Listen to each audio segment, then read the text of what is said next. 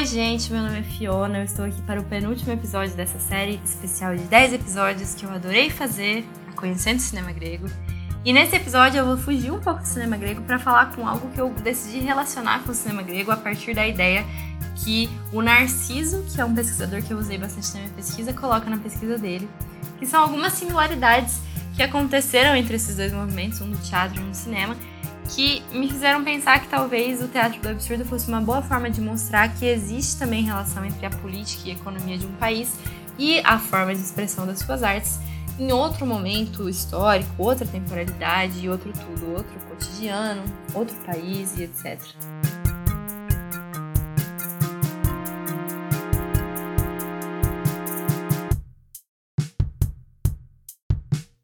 O teatro do absurdo é um movimento que começou a surgir ali após a Segunda Guerra Mundial na Europa como, como um todo, mas principalmente ali na região da Grã-Bretanha e Alemanha e França.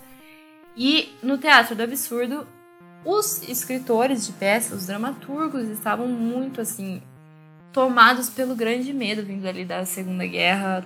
A, a população europeia, de modo geral, estava morrendo de medo, o mundo estava morrendo de medo, porque foi o maior conflito da história e maior mortalidade, se eu não me engano, até hoje é a maior mortalidade.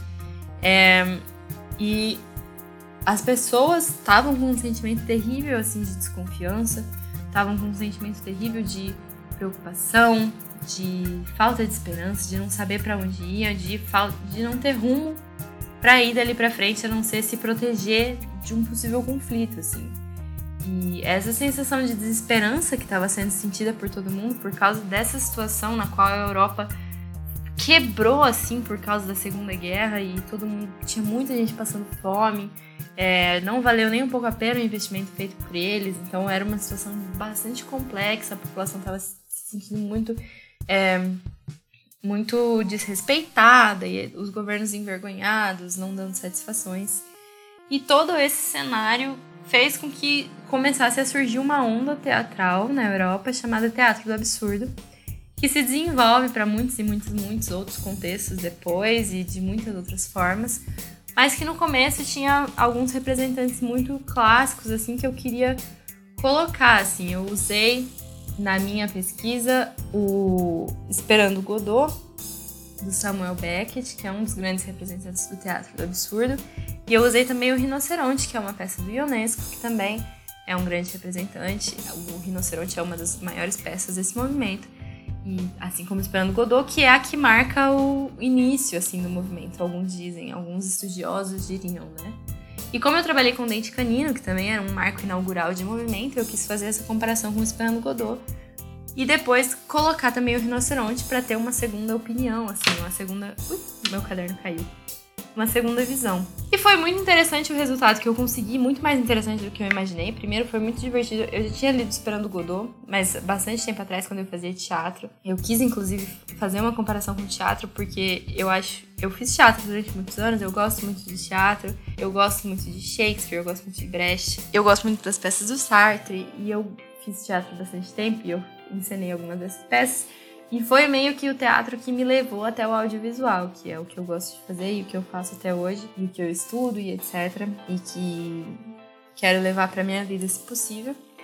Então, eu tinha essa relação importante com o teatro, assim. E eu já tinha lido Esperando Godot. E eu reli, e realmente, em alguns momentos, ele é bem. Uh, bem similar, assim. E essas similaridades que eu consegui encontrar, apesar de terem muitas diferenças também, tanto no Esperando Godot quanto no, no Rinoceronte, que não é tão abstrato quanto Esperando Godot, mas também tem bastante coisa dessa estranheza, de personagens imitando animais e coisas desse tipo é, relações com o corpo, as atuações diferenciadas e etc. Quando eu encontrei essas coisas, eu fiquei bastante feliz, assim, porque eu acho que foi uma forma de, de, de comprovar que a minha hipótese podia estar tá dando em algum lugar, assim, que eu vi um outro movimento que também tinha passado por isso e que também era uma forma de mostrar que talvez o que está acontecendo com o Brasil hoje em dia seja próximo disso mesmo, porque já aconteceu na Grécia, já aconteceu na Europa durante o Teatro do Absurdo, já deve ter acontecido em mais um milhão de locais, dos quais eu sei e também dos quais eu não sei que aconteceu. Então,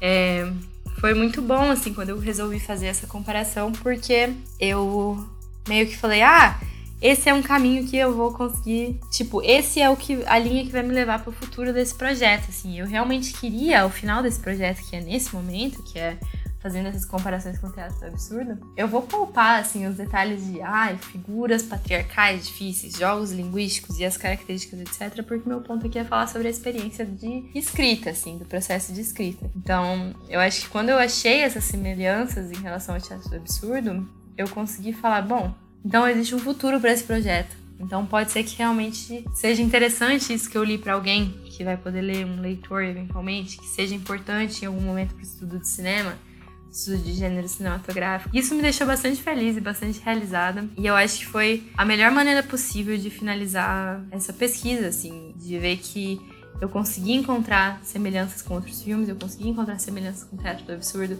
com os filmes feitos em Hollywood pelo Yorgos Lanthimos, que realmente as coisas estavam parecendo se encaixar de vez, sabe? Que eu poderia continuar estudando isso que é uma coisa que eu gosto de estudar, em outros momentos da minha vida, assim, conseguindo dedicar tempo e talvez sendo remunerada para isso. Então, foi uma forma muito boa de terminar essa pesquisa e me fez pensar na experiência de modo geral de uma forma muito positiva. e eu espero que você também possa ter experiências positivas com pesquisas dessa forma. E eu te espero no próximo episódio para me despedir e agradecer por todo esse período incrível que foi fazer essa pesquisa. Muito obrigada pela sua presença. Até a próxima. Tchau, tchau.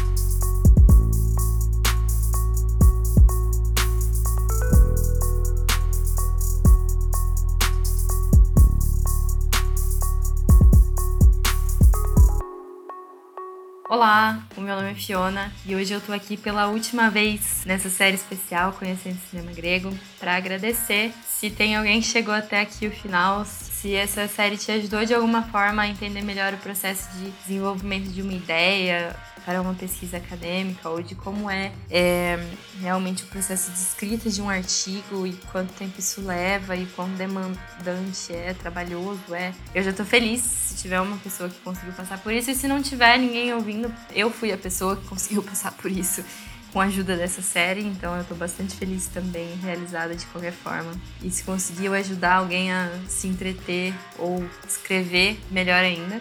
O Conhecendo Cinema Grego foi uma primeira série especial que a gente fez de 10 episódios aqui no Pontos Positivos e ela teve início antes das nossas férias de 2021 e termina agora. Foi bastante divertida a experiência e de fazer uma série separada para um tema só assim com vários pequenos episódios e eu espero que isso tenha sido um início de prováveis novas séries que podem acontecer, de prováveis novas ramificações desse projeto que podem acontecer. Eu tô bastante empolgada para fazer esse tipo de coisa e sempre que eu tiver uma pesquisa nova, eu vou abrir uma série aqui porque aí eu relato como tá sendo para mim e vocês podem ouvir, pode ajudar várias pessoas em vários aspectos.